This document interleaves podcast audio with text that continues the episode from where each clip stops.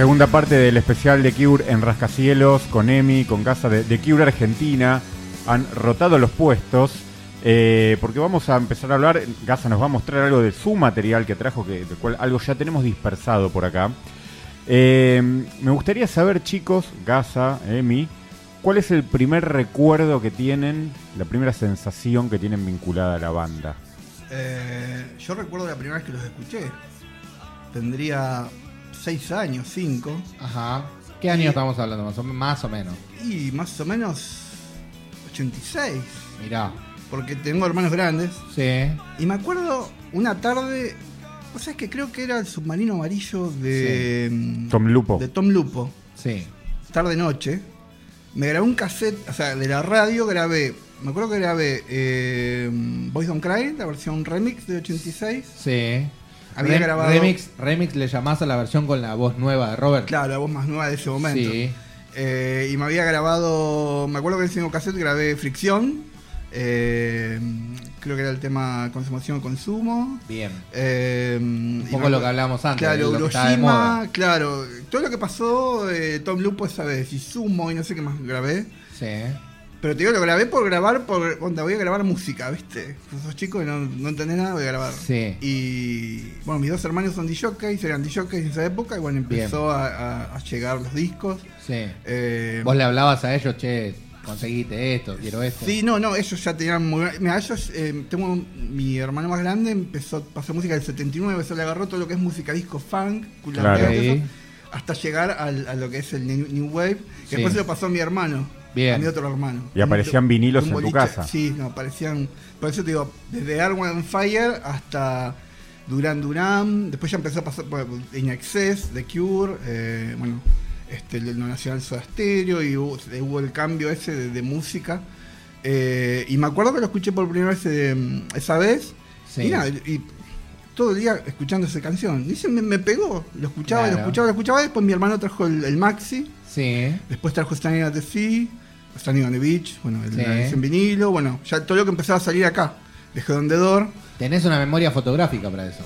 Sí, sí, me acuerdo, me acuerdo una tarde, después me acuerdo, o sea, recuerdo, por ejemplo, cuando Ari Paluche en Maratón presentó este Disintegration, que lo tenía, hasta hace poco lo tenía grabado y sí, que todo pisado, Sí. este, en la última hora del programa Maratón de Rock and Pop, sería más menos, en la última hora de las 6 a 7 de la tarde siempre presentaban un disco, me acuerdo. Bien. Esa vez fue eh, Ah, a una edad en la cual eh, eh, generalmente uno no, no empieza a escuchar rock. No, Claro, yo en la escuela, por ejemplo, no hablaba de eso, porque ninguno de mis amigos no, no Claro. sabían qué era. Claro, o sea, no, claro. no, no escuchaban música, escuchaban música infantil. Sí. Yo voltaba a mis hermanos, yo ya venía escuchando esa música, o sea, venía escuchando, por ejemplo, como te decía, eh, eh, todo lo que era bolichero, digamos, ese Sí. que hoy, hoy nombraste Sí. a Pool. Este, y bueno, y cuando. Yo eso primero lo escuché por la radio y después él trajo el disco de Boys Don't Sí. Cry, y bueno, y ahí empezamos con. Y ahí ya no lo largué nunca más. Y digamos, eh, este, esta idea de empezar a guardar cosas, de conseguir cosas, eh, te Sí, agarró más eh, o menos a qué edad. Sí, ya a esa edad mi hermano compraba la rock and pop, compraba Sí. la pelo, los CD Clarín y ya empezó, yo ya empezaba a guardar. Claro. En realidad guardaba de todas las bandas, de, de- de Sting, viste, tenía, Sí, eh, sí, después tuve que separar porque Claro. las 1320, Sí. Claro. Este, Por el lado de la estética te pegó de alguna manera particular que sí, eh, me acuerdo una tapa de la revista Rock and Pop, eh, Sí. oh, mirá, esto es de, no, no, no lo había visto, eh, a Robert Smith, ¿qué es esto? Y, y leí, me acuerdo que leí una que venía con un póster, y sí, leí toda la nota. Y me acuerdo que en la nota no entendía, o sea, yo no entendía nada, no entendía que era el post-punk, no entendía que era el dark, no entendía nada. Para mí era, Claro. era pop rock, digamos. O sea, Sí. para mí era igual que, no sé, que de Police, ¿me entendés? No, no. Total. Y me acuerdo que en una nota, esa nota que leí, decía eh, que la primera letra de Lopcats eh, que él había escrito y después la borró, decía que eh. Eh, metería eh, a cinco gatos en una bolsa y los tiraría al mar, algo así. y después dice, no, no puedo escribir esto. sí. Y me quedó eso, ¿viste? Me, me quedó. Y después, bueno, eh, mis hermanos empezaron a traerme todo. Claro. Y después el, ca- el, el cassette, cassette grabados con lo anterior, porque Claro. era muy difícil de encontrar. Total.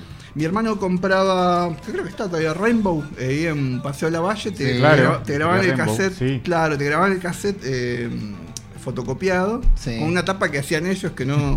Bueno, en esa época pasaba mucho, ya entraron Sí. los 90 también, eh, me ha pasado con otras bandas que de repente se popularizaba un disco o una canción. Claro. Claro. Caso, eh, Lo Lucy- tiene tal. Lucy, o Lucy My Claro. De Arrien, me acuerdo. Sí. Yo pensé que la banda había nacido ahí. Claro, sí, Claro. yo también con Un fui a la Tower Records y me enteré que tenía Tenía un 10 montón. discos Claro, antes. sí, sí, Claro, Eso pasaba claro, mucho claro. en Con ese The momento. También pasó. También. Sí, sí, sí. Sí. Eh, quizá uno de esa de Cure arrancó mucha gente pensaba que arrancaba con The Head on the Door y Claro, que porque era una banda lo nueva. primero que se escuchó acá. Sí, sí, sí. Bueno, un poco para ellos también, ¿no? Lo que ellos sabían cuando fue la explosión, digamos, en la metamorfosis hacia una banda pop que se dio entre el 83 barra 84 con concert en el medio, ¿no? Grabando Claro. un disco retrospectivo, pero a la vez después con The Head on the Door. Claro, Concert creo que se editó acá en el 87, ¿no? No recuerdo Sí. bien. Señor, claro, cuando salió, en el- después de que vienen ellos, sacan toda la discografía porque Sí. fue un exitazo, empiezan Claro. a sacar todos los discos. Claro. Pero hasta ese momento hay un maxi, Sí. el maxi de Boys Don't Cry, de Head on the Door, que lo mostramos hoy, y.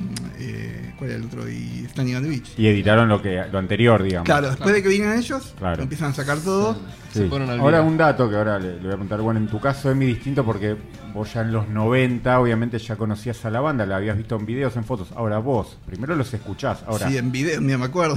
esa primera impresión cuando, ¿quién es de Cure? Y te, y te encontrás con la foto de Mirá. Robert y de la banda. Yo creo que era, lo vi un sábado a la tarde, así, un sábado así, tal y cual, eh, serían más o menos hasta ahora. Sí. En Canal 7 era un programa que vos sabés que creo que era Music Box, Sí. Sí. eh, que era, era como que traían eh, notas grabadas de afuera, de un canal de afuera, y como sé que serían ahí medio... Sí, la reformulaban. Sí, las ponían traducidas. Claro. Y me acuerdo que era un- una entrevista de una de un canal de Bélgica Sí. que es, eh, está en YouTube, que, que ellos juegan al, fut- al Sí. fútbol en una plaza. Sí, Eso sí, fue sí, lo sí. primero que vi. Ahí Que- lo conociste, Claro, y ahí vi el video de Lobcats porque pasaban los videos Close to Me. Este, ahí fue, la, calculo, será 87, Sí, 86 sí. más o menos. Lo- los chicos terribles. Sí, Eh, sí, sí, sí, Y mm, eso, supongo que era Music Box o estación musical, creo que era un sábado era. Claro. La, la estación musical no estaba los sábados, creo. Y ahí supiste Pero ahí- que iba a ser la banda de tu vida. Sí, sí, no, me llamó Claro. la atención, sí, sí, la- era mucha la diferencia con estéticamente y musicalmente con las otras, ¿viste? Total. Sí, total. sí, sí. Emi, vos, tu primer recuerdo con la banda. Sí, también me acuerdo. Justamente no, en, en realidad también los escuché antes de verlos. Eh, me acuerdo que yo también tengo un hermano mayor, cuatro años más grande que yo, y bueno, una vez fuimos a lo de un amigo de él. Me acuerdo que mi hermano estaba muy copado con, en ese momento con Korn, por Sí. ejemplo. Eso era lo que escuchábamos ahí año 96, 97. Y estábamos viendo discos, así CDs en lo del chico este. Y a mí me llamó la atención eh, Mood Swings de The Cure, que era el último disco banda en ese momento. La tapa es amarilla con ese payaso Sí. raro. Y le dije, che, ¿y qué onda esto? Y el pibe me dijo, "Y eso es de, es de mi abuela, lo escucha para dormir. me gastó, viste, onda, yo tenía, ¿qué tenía? Ocho años ahí. Eh, dije, y, mi reacción fue, uh, qué copado, esto quiero escucharlo. Y me acuerdo que a los tiempo después, no mucho, fuimos a una disquería de, de Monte Grande, que todavía sigue funcionando, y le pedí al chabón de escucharlo porque estaba ahí el CD y, y lo puso, lo puso al aire. Y escuché hasta el tema 8 o 9 y me encantó. Y ese Sí. día yo compré ese CD y mi hermano compró Life is Peachy, que era el último disco de Korn. Fue tu primer objeto de The Cure, digamos. Ese, Sí, y mi primer objeto de música. de música. Y además rarísimo, ¿no? Porque Wild Mood Swings es un disco que para el fandom está ahí. Sí, sí, sí. No, no Sí. Es el, no es el que más fácil te entra por ahí. Y un poco lo que decía Gonza, o sea, yo conocí eso. Bueno, a mí me pasó sin- también, Sin ¿eh? saber lo que era The Cure, Claro, todo. Y encima un disco, claro, cuestionado. Sí. O sea que cuando salió The 13, el Sí. single, Sí. eh, yo- ya Rock and Pop lo estaba pasando, pero yo nunca lo enganchaba, porque en ese momento era engancharlo así. Había notas en las revistas, en la revista Generación X, ya de esa época. Pero por ejemplo, no, eh, como no había, había recién empezado internet, te- tenías que engancharlo en la Rock and Pop. Y me acuerdo que nunca lo podía enganchar, ¿viste? Porque lo quería escuchar. Sí. Y me acuerdo un día viendo Match Music, vamos a presentar la nueva de Cure, el video. Bueno, preparé la video. Cuando vi, cuando escuché eso, me desori- Me encantó el tema, pero me desorientó absolutamente. Claro, esas trompetas, la, la- la línea de braces. No, no, una cosa que no entendí nada. Porque nunca se terminó de entender si era un chiste. supongamos que fuera un chiste, lo sacaron como single. Claro, O sea, sí, y sí, cuando, cuando Sí, una banda adelanto del cuando- disco. claro, cuando una banda saca un single, tenés toda un- una industria detrás poniendo guita. sí, fue. Yo te la verdad, la- eh, vi eso y no entendía Claro. nada. Y después por ahí en el disco había otros temas que eran más representativos de- del estilo de The Cure que no, no fueron single, por ejemplo. Claro, sí. eh, Round and Round, eh, Want, Return, que es un tema Want, que- Want es un temazo. Sí, yo Pero bueno, digo, para la radio por ahí es un poco largo, ¿viste? Sí. que- yo creo que a ellos por disco les exigían un par de hits. Claro, sí, sí. Pero eso fue lo de los mariachis y todo eso. Sí. Nunca, nunca. Por ejemplo, Mint Card, Mint Card. y Strange Attraction estuvo bien. Sí, O sí, sea, sí, eh, sí. tiene más que ver con, con la historia de la banda y con el sonido de ese momento, ¿no? Sí, sí. Mint Car- eh, perdón, eh, Strange Attraction suena como más anterior al, al- al sonido musical, digamos, me suena más popero a mí. Bien. Pero vos fíjate que nunca se engancharon mucho en el, bueno, salvo Wish, sí. en lo que es el sonido del, del momento. momento. Viste que nunca, siempre, bueno, Wish sí, suena Sí. Showgaze, tiene cosas de Manchester, Sí. pero ya en el 96 estaba Oasis, todo el Sí. Britpop, y vos fíjate que es un disco que no tiene, yo no, no- mucho de Britpop no le, no, le, no le siento a ese disco. No, yo creo que es la forma de The Cure de interpretar el folk, de alguna Claro, manera, sí, ¿no? sí, sí. Canciones con mucha guitarra acústica, Claro. largas, con, con cierta cadencia eh, eh, chata en el sentido de esto, el disco para dormir a la abuela. Está muy Claro, bien, sí, ¿no? sí, Lo que sí. te dijeron, porque de cierta manera eran como canciones de cuna. Sí. Is Alive, y poner capaz que puede Sí. llegar a Y sonar es un disco y también todo, mucho más pero- instrumental, o sea, Sí. orquestado, con caños, como decían, Sí. todo como que eso sí que fue como el- Claro. creo que fue la apuesta de ellos. Pero para vos fue la llave. Sí, sí, sí, a mí me, yo me volví loco. Y a partir de ahí, Y a partir de ahí eh, fui escuchando lo que podía. Ya te digo, después conseguí el cassette Paris en vivo Sí. y lo que hablábamos recién en el libro este, Imágenes y Canciones. Y bueno, Paris es del 94, tiene temas hasta el 92, el libro tiene hasta el 87. sí, Y yo me acuerdo que los temas que encontraba los buscaba en el libro.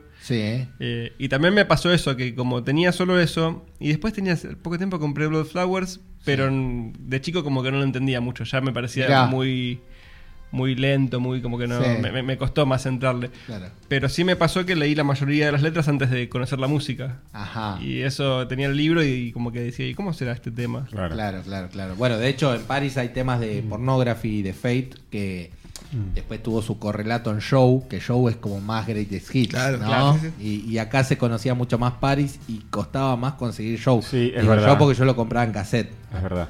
Paris lo tenían en la Ferrera Claro. y Show no, por ejemplo. Ahora, Claro, sí. hay un hay un paso grande, creo, entre el ser escucha a una banda, que te gusta una banda, ser fan, como un montón de gente, y ser coleccionista, que es distinto. Claro. Eh, ¿Dónde está ese quiebre? ¿Cuándo viene ese quiebre? Uno dice, no, quiero, ya te empieza a hacer esa necesidad de decir, quiero tener todo, quiero conseguir esto y Sí. quiero lo otro, y ya no te conformás con solamente escucharlo o tener un disco. Sí, yo creo que. Yo ya cuando sí, ya cuando empecé a tener los discos de. O sea, los discos de mis hermanos aún los tengo. O sea, Sí. todas las bateas desaparecieron, pero los discos de Cure quedaron. Bueno, y entre ahí, Pero- ahí debe haber gemas también, cosas que después dijiste, ah, esta parada no es la edición que Claro, común. pero y a partir de ahí empecé, bueno, empecé más a- a- como con unos chicos no, no tenía para, para comprar muchos Obvio. vinilos, entonces lo empecé mucho con las revistas en ese momento y después ya sí, después más o menos cuando empecé a, a tener mi dinero empecé a comprar Claro. De todo, sí, te, sí. te dedicabas a eso. ¿Y Claro. tu caso de mí cómo fue?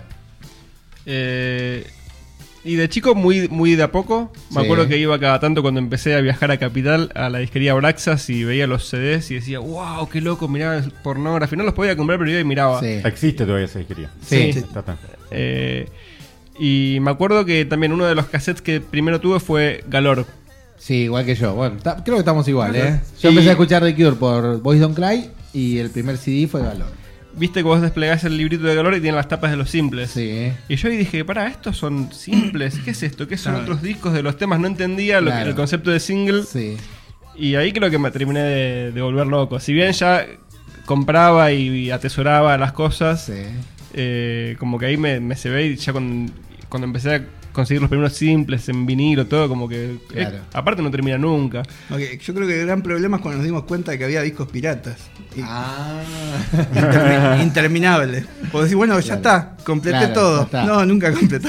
claro, claro. Pero eso a- alguna vez se siente o se persigue eso, ya tengo todo. Eh, No. No. Claro. El coleccionista creo que nunca... No, y, y uno, va, no sé, yo en mi caso como que lo trato de focalizar a veces. Digo, bueno, Yo lo que más quiero son cassettes, por ejemplo. Los Ok. cassettes. Pero bueno, son cosas ya medio de quemado, de coleccionista. No, que- no, porque la siguiente pregunta es: ¿cuál es el objeto más preciado para ustedes de su colección? Bueno, un poco vos lo dijiste, Emi, creo, ¿no? El cassette de. de Sí, Wish. los wishes. eh, lo que sí me gustaría remarcar, bueno, como dijo Gonza, eh, que está bueno marcar también la diferenciación de ser fan a ser coleccionista. Claro. Como que ser coleccionista no te hace más fan. Es No, como no, otro no. mambo que puede tener uno que lo disfrute, Sí. lo atesora. Exacto. Pero bueno, después. No, de eh, hecho te hace esto que vos decías, ¿no? Que una cosa muy particular, como que uno asume también que está Claro. buscando cosas raras. Mirá, este está, mar- está manchado, está roto. Claro, sí, sí, Yo sí. busco cosas que no existen. Creo que. Eh, Siempre tuve la fantasía, dije, ¿habrá un simple en 7 pulgadas argentino? Y no, no hay, no existe. No, no existe. Pero lo sigo buscando. Digo, por ahí alguna vez Porque por ahí aparece. Y quizá en aquella época que un- mandaban a las radios. ser, sí. un ¿no? promo, andás a ver, Claro, qué sé yo. Sí, es feo cuando te enterás por ahí que algún canal, alguna radio o algo, por ejemplo, ha- han habido casos de que han quemado Sí.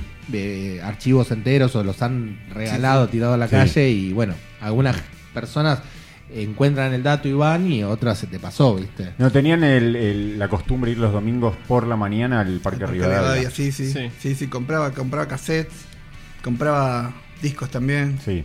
revistas. Bueno, hoy está el Parque Centenario, todavía Sí. hay Sí, una sí, sí. feria grande de Me acuerdo un de puesto música. que era que es- había uno que era específico que no Sí. me acuerdo un, Sí. Un nombre de pelo largo que te traía todo de The Cure, no, no- no recuerdo. Puntualmente de Cure. No sé si eh, te traía de todo, pero siempre el saco te traía cosas que ¿Y se encontraron con gente ahí para el intercambio? O sea, Sí, Digo, no, eso- no buscada por ustedes, pero sí llegar y ver uno que tenía algo y decir, che, pará, eso lo quiero. Sí, eh, eh, gen- generalmente va mermando lo que es el... Hay muchos, hay varios coleccionistas acá en Argentina, Sí, eh, muchos los conocemos. Sí. Este, ¿Han intercambiado cosas entre ustedes Sí, acá? sí, Sí. sí. Eh, igual creo que generalmente, igual que él, creo más para afuera. Claro, Eh, porque vamos, eso, esa es la fantasía que tiene la gente, ¿no? Que Claro, tenés más sí. trato con gente de afuera por ahí. Sí, un sí. amigo en común, Tomás, que lo nombramos un en el saludo. entretiempo, Saludos, le mandé un WhatsApp, mirá con quién estamos, le mandamos un gran abrazo, gran coleccionista de The Cure también. Sí, bueno, Tomás sí. Es, es terrible la, la colección de Tomás. Claro, claro. Sí, sí. Después un amigo Franco que también. Sí. Le vamos a mandar un saludo. Ahora. Gaza, y en tu caso, ¿cuál es el objeto más Uy. preciado, adorado y quizá el más buscado también que te gustaría? Eh, Claro, porque ahí está, ¿no? Eh, digo, el que más te costó conseguir, ese que vos dijiste, "No, este me volvió loco. O estuve años, como decía Eh, Emi, buscando esto. Mirá, no sé si es más preciado, pero que me costó, y eso que no es tan viejo, es el, el, el CD single de You Say Yes. El CD single promo. Mirá, Me costó horror, lo conseguí, pero me costó horrores conseguir eso. No sé por qué. Quizás no hicieron tantos. y una vez más nos metemos con una canción que para el fandom es.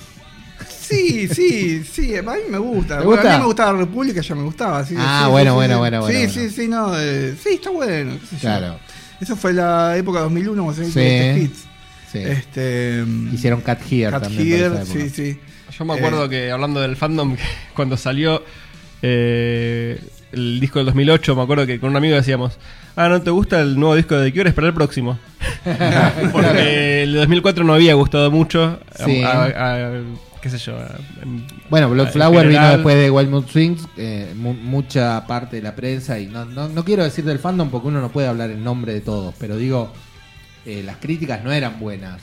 O sea, que entre Wish y Blood Flowers pasaron una etapa de años con un disco en el medio que no fue tan bien recibido, quizás. Sí. Ese disco que sale por Geffen, ¿no? Recuerdo. Me acuerdo de la época de ese disco que justo habían hecho colaboraciones con Korn y con Sí. Blink 182, ¿te acordás?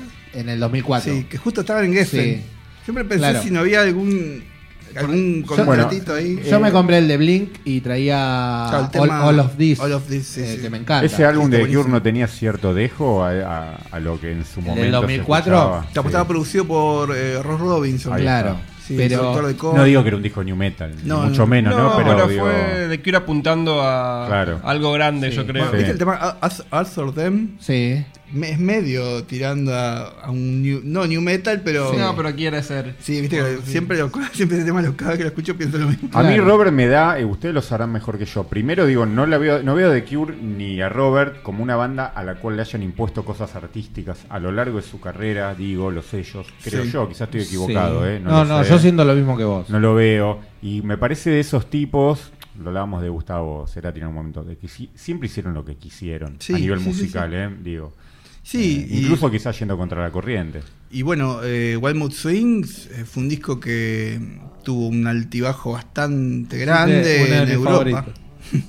Vos fíjate, la gira de Wild Swings eh, vendió poco en, Sí. en- en Europa. Pero son casos de la banda compitiendo contra sí mismo. Digo, después de la vara tan alta, en el caso, Sí. vos hablabas de Wish, Claro. Disintegration en un momento, Blood Flowers, a título personal, para mí, un enorme disco. Sí. Eh, después tenés que competir contra eso. digo, Lo que pasa es que yo banda. creo que, que la misma banda, cuando hablamos de la banda hablamos del el espíritu creativo de Robert Smith, con un gran laburo tratando de convencer a, a los otros de que Claro. vengan con él, pero él siempre que fue, digamos, al, a la zona de, de confort que él mismo creó, que, que tiene que ver con Pornography, bueno, lo que es el trilogy, ¿no? Pornography, Blood Flowers y Disintegration, eh, siempre le fue bien. Quizás estos discos en, entre medio, ¿no? Estos discos más alternativos, no- nunca fueron bien acogidos, pero no, no solo por el fandom, sino que en general a veces no se terminaba de entender cuál era el mensaje o cuál, cuál era la búsqueda, ¿no? Sí, sí, sí. sí. En, en el disco del 2004, que a mí me gusta mucho, eh, en general no se entendió mucho. Eh, y, y eso es una lástima. Y después ya el disco del 2008 directamente creo que es. Sí, es un es disco el más que- flojito por ahí, sí. sí. A mí me gusta, pero es, un- es- creo que el disco el, menos, el que menos escuché Claro. en toda mi vida. Yo también, yo también. Yo conozco mucha 15 gente años. que te dice, lo escuché dos veces. Sí. Claro. Me- hasta dos veces llegué. Sí. Y eso es, es fuerte, porque bueno, uno puede escuchar lo- los clásicos. Sí. Freak Show aún, no lo entiendo. Que el, la canción Freak Show es algo que hoy en día no, no, no lo entiendo. no. Total. Vos, eh, ahora, ahora viene una pregunta divertida. Sí, algo vos contaste fuera de, de aire, Gaza, sobre la locura, la mayor locura que hicieron por la banda. Y vos contaste una que a mí, yo me quedé así, digo, quiero saber más. Eh, ¿Cuál te había dicho? ¿Cuál era? No, que llamaste a Una la casa llamada de. Ah, la llamada. Sí, bueno, un domingo estaba aburrido en casa y busqué en la guía telefónica de Crowley el teléfono de. Porque, claro, él ya no. vi- Ya sería como 15 años, ya no vivía más Robert en, en Crowley. Pero para, ¿buscaste la guía por Te- internet? Sí. Y estaba el teléfono del padre, ya fallecido, Eso ya es bizarro. Eso ya es bizarro. Alex. Eh, Y aparte, ¿cómo tenías la dirección? Esa es otra pregunta. Claro.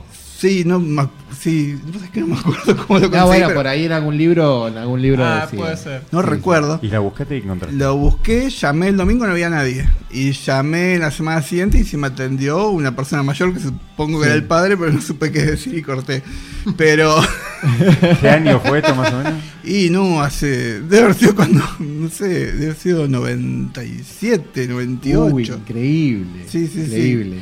Este, Yo no sabía que estaba en la guía telefónica en internet. No, no. Estaba, sí, Alex. En esa época. Alex J. Smith, era, eh, James Smith, claro, como él, Alex James Smith estaba Sí. ahí, y estaba en la dirección, eh, que inclusive después, no, ya años después lo busqué en Street View y se ve la Sí. casa y todo. Este, pero bueno, ya ahí... Eso, no- eso no es un fan, ¿eh? Sí, sí. Mandé gente que fue a Inglaterra ahí, Sí. pero todos se asoman y me dicen, no, acá como que en la casa no hay nadie. Claro. como que siempre, está sigue, siempre- sigue siendo como un pueblo como muy muy gris, ¿no? Muy muy muy calmo. Sí, Yo no sé si hay aún, aunque hay, si aún hay familiares de, De Robert Smith en la zona. Mira, Sí. yo tengo un amigo No en común con Tomás, justamente Beto, Sí, Mm. también gran coleccionista, que él estuvo en Crowley sí. y dice que fue allá y le, y le decía a la gente, eh, si le preguntaban, no, vine a ver a The Cure. Eh, y le decían, ah, ah, The Cure. eso". Como que la gente de ahí no tiene noción de que hay No. una banda Ah, claro. que salió de ahí y que representa lo que representa, eh, que es tan Claro. importante. Claro. Bueno, a vos te pasó en Basildon. Sí, pues siempre el paralelismo con Depeche. Yo, fan de Depeche, que estuve en Basildon y para mí era, era la meca, o sea, estar ahí. Claro. Y es un pueblito gris, y, o sea, muy Claro. chiquito, no hay mucho, un Claro. centrito. Sí. Y me acuerdo que hice un tour con una persona que fue ex pareja de Vince Clark en su momento, que lleva a fans a los lugares y nos llevaba a, de repente a una iglesia donde ellos habían hecho un coro y demás. Y para la gente, gente grande en general, hablaban de ellos como los chicos del barrio. Claro. Claro. Y no toman dimensión de que para vos es un héroe, Claro, un superhéroe, claro, claro, claro. que lo quieres tener ahí. Sí. Ah, sí, venían acá y te cuentan y te lo bajan a tierra, ¿no? Claro, Claro. sí, sí, sí. Eh, Qué bueno el kiosquito que se armó la ex pareja de Vince Clark. No, increíble, Claro. increíble. La vio, ¿eh? Sí. La vio, Visionaria, eh, Deb, no nos va a escuchar, pero le mando un saludo. Le mando un saludo a Deb. Que todavía tengo contacto con, con ella por Facebook. Nos llevó a la casa y nos mostró así material que tenía de aquella época, una locura. Antes de meternos en la mayor locura de Emi, ¿ustedes tienen idea dónde vive Robert ahora? Sí, pero no recuerdo. ¿Cómo se llama el lugar? ¿Pero en Es qué un barrio, es? Un barrio privado. No sé. Inglaterra. Sí, es Inglaterra. Es en Londres. Es, en Londres y es Pero no cerca sé de en- donde de Crowley. No es muy lejos, pero. Ah, mirá. No, ahora no recuerdo el, nombre. A mí Eh, con Robert me pasa Sí. eh, esa cuestión de que me cuesta imaginármelo en su A día a día cotidiano, ¿no? Digo, Claro, cuando es- es- sale. Está en un barrio privado que vive Roger Daltrey Mirá. y alguien conocido más también, que no, no me acuerdo.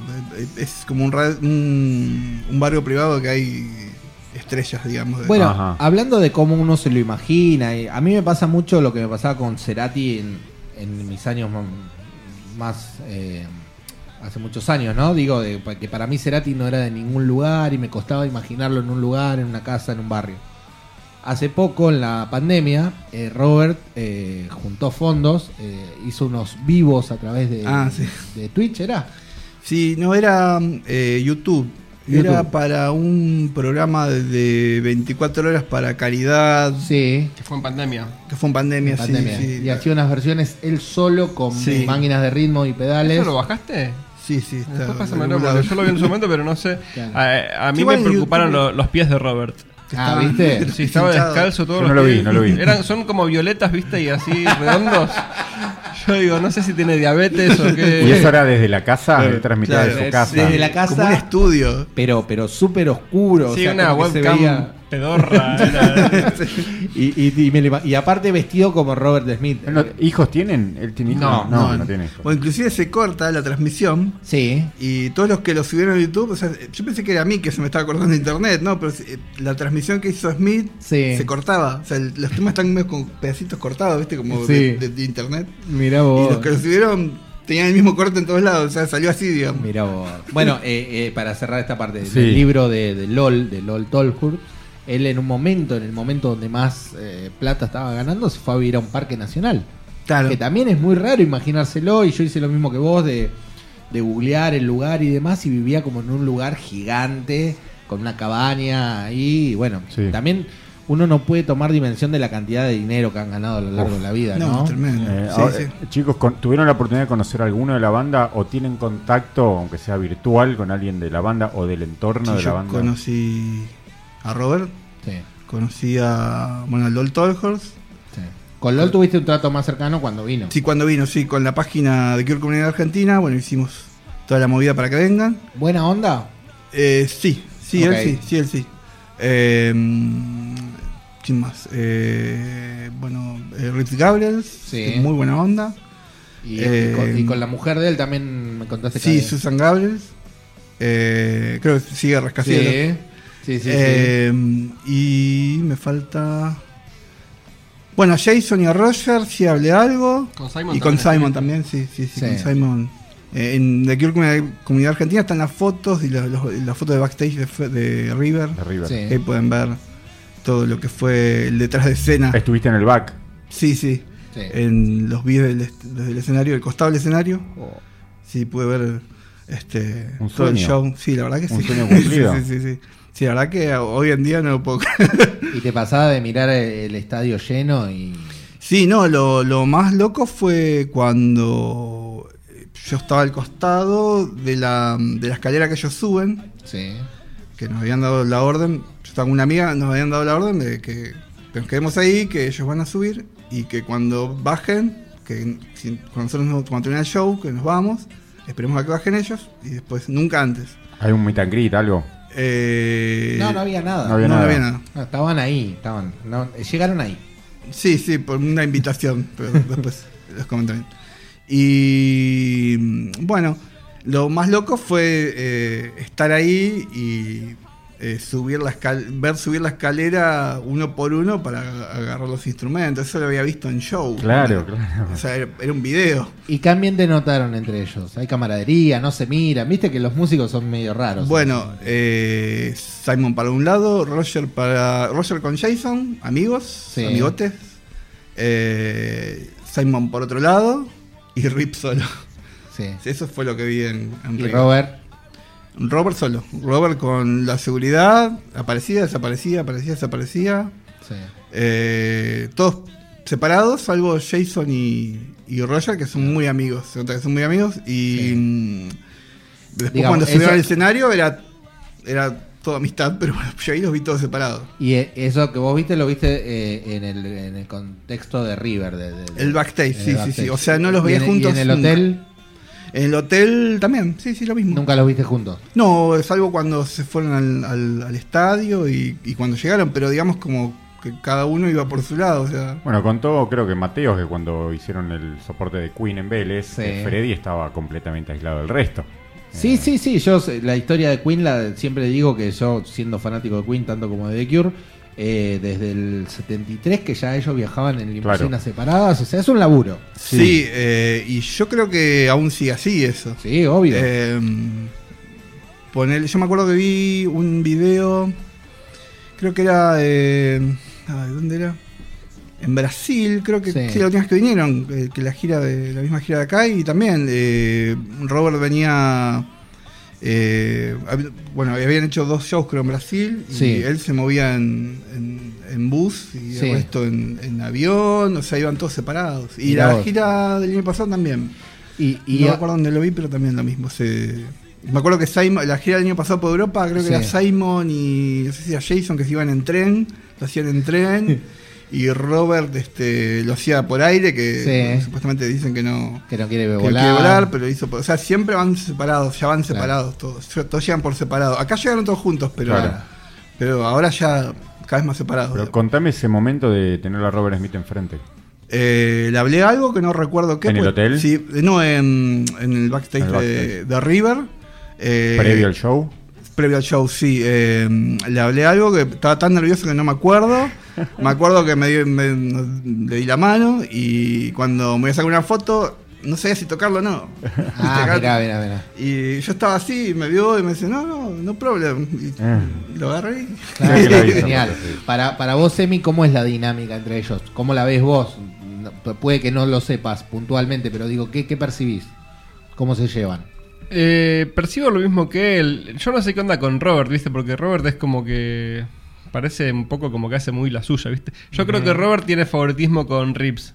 Como que es el Ah, amigo que él puso en la banda, manotó un amigo, ¿viste? Sí. Eh, y es él. Y después, sí, coincido con él. Siempre a, Simon, a mm, Jason se lo ve con Roger. Se Ok. los ve juntos. ¿Y Robert y Simon qué onda? Y, y no sé. Después de ese tweet, no Sí, sé. sí. Pero para, Yo para a, mí están- a Roger y a Simon también se los ve juntos.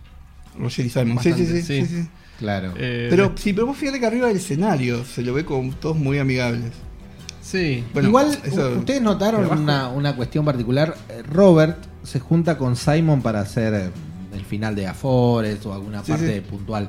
Pero Simon no es mucho de conectar igual con, con la mirada con Robert. O sea, es como que Simon está en la suya. Sí, sí, sí. Inclusive cuando va de frente al público no es que... no, digo, no, no, es su, es su propio carisma, no tiene por Claro. qué hacerle un gesto a la gente. Pero el tipo está como moviéndose ahí, y va, viene, va, viene, va, viene, y cuando termina el show se va. Sí. Da esa sensación de que no sabe ni en qué país está. Sí, sí, no, sí, sí, que se sube, vuela, toca. Claro, por eso es lo que es lo que a mí me genera. No Sí, quiero sí. no quiero poner esto en la cabeza de nadie, pero Claro. digo, es lo que yo veo y, y la verdad que para mí es indescifrable la, la relación que tienen. Sí quiero remarcar eh, lo que hablábamos un poco en el capítulo anterior con el tema de Perry Bamonte. Para mí, eh, Robert muchas veces se da. Eh, esto lo leí en un libro de Phil Collins. Phil Collins tenía un amigo que estaba pasando por un problema de, de dinero, por ejemplo. Y él agarró y lo subió a la gira. Claro. Eh, o sea, el tipo tenía ciertas aptitudes para tocar una guitarra acústica, qué sé yo. Los demás músicos lo querían matar, porque ya la guitarra no se divide entre cinco, sino que sumamos Claro. una cabeza más. Y bueno, y, y con el tema de Teddy me sonó por ese lado a mí, no sé. Como que el tipo necesitaba subirse al escenario por algún motivo y él agarró y lo subió. Y él apareció, apareció. Claro. como por arte de magia en el 2022. Nadie sabe por qué, nadie sabe cómo, Claro. pero él estaba ahí tocando. Claro. Nos sorprendió a todos, no, no pensamos que... Sí. Y pensamos que quizás era para la gira, y bueno, se ve que ya... No sé si habrá grabado en el álbum, porque ese disco es un misterio. el- Sí. el Andás a ver nuevo. si alguien grabó en el álbum. Claro. Sí, andás si está grabado. pero...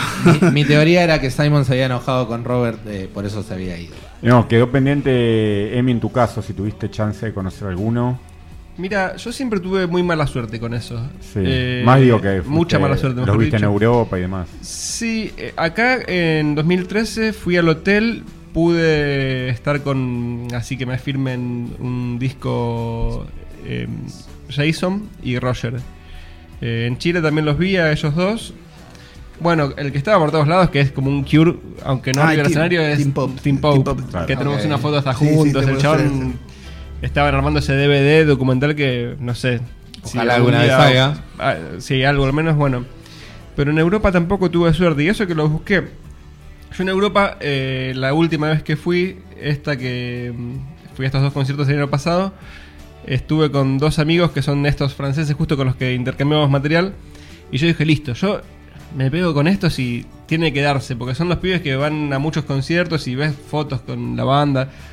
Y no se me dio, dije, No, si, no, ah. si no se dio ahora, no se da más. O sea, voy a Claro. intentarlo de vuelta. Es algo que lo cuento con un poco de vergüenza, ¿no? Porque, Sí. qué sé yo, como si fueran los Backstreet Boys, ¿viste? Pero a mí de tenerlo a Robert eh, al lado, por lo menos también darle la mano, si Claro. se puede, me encantaría. Claro, claro, Eh, Pero no, no, no llegué a estar así de cerca. claro. Yo después les cuento una anécdota de un músico que vi una vez en una situación que no era, no era muy rockera y me pasó al revés que ustedes, que quise no estar ahí. Ah, me parece que ya sé cuál es. Lo vi haciendo las compras Sí, sí, ya sé. y dije, no quería ver esto. ¿A quién?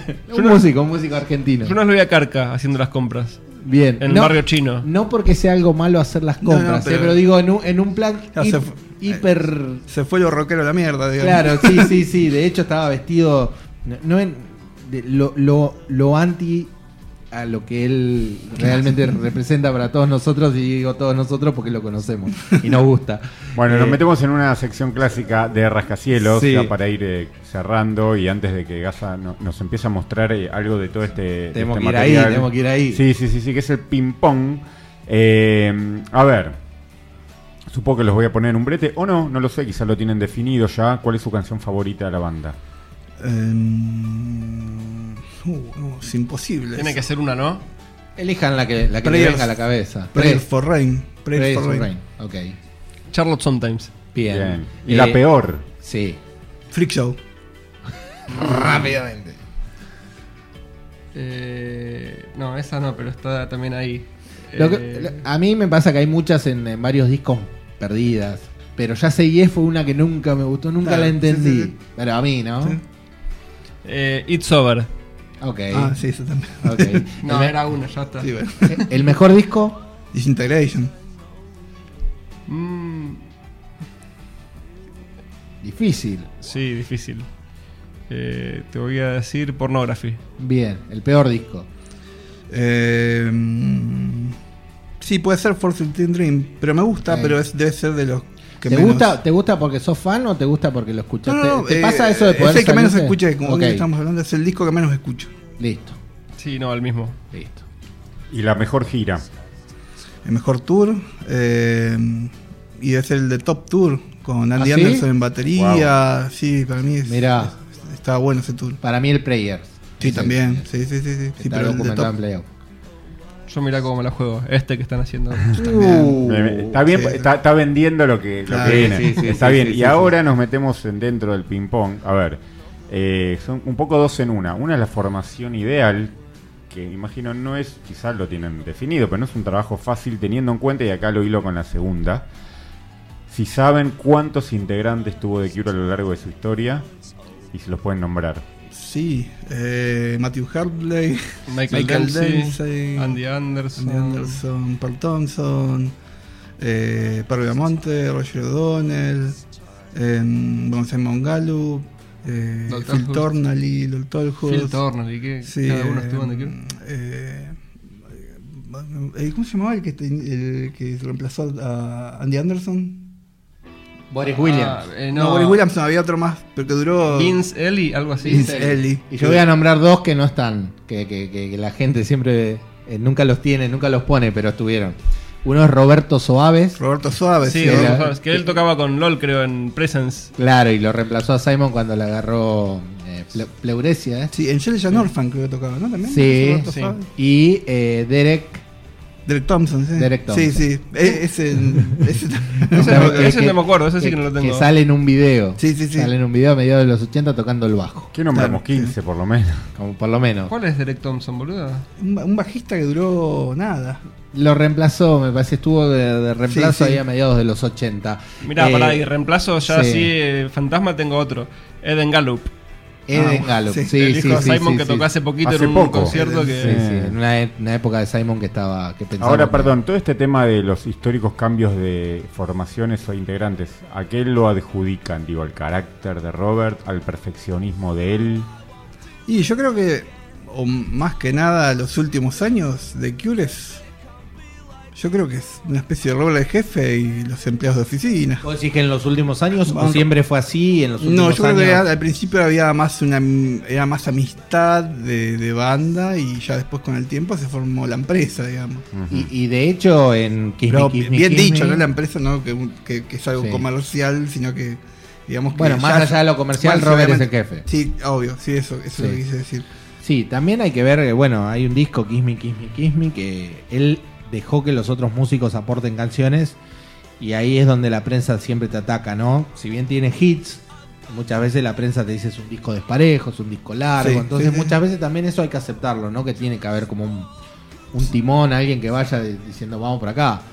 Y Eh, lo que pasa es que venía después de Head on the Door y venían ya el, el Head on the Door es el disco donde explota mundialmente. Claro. Y el disco Pero que canciones me- como de Snake Pit, por Claro, por ejemplo, se contraponen. Claro, quizá la, la prensa esperaba un disco igual Sí, y esto va arriba Sí. abajo claro. y quizás por eso. ¿Es esa la formación ideal para vos o la que, la que tiene Andy Anderson? Eh, la Disintegration, me parece que la Bien. mejor, sí, sí. Sí, yo creo que también. Bien. Disintegration. Always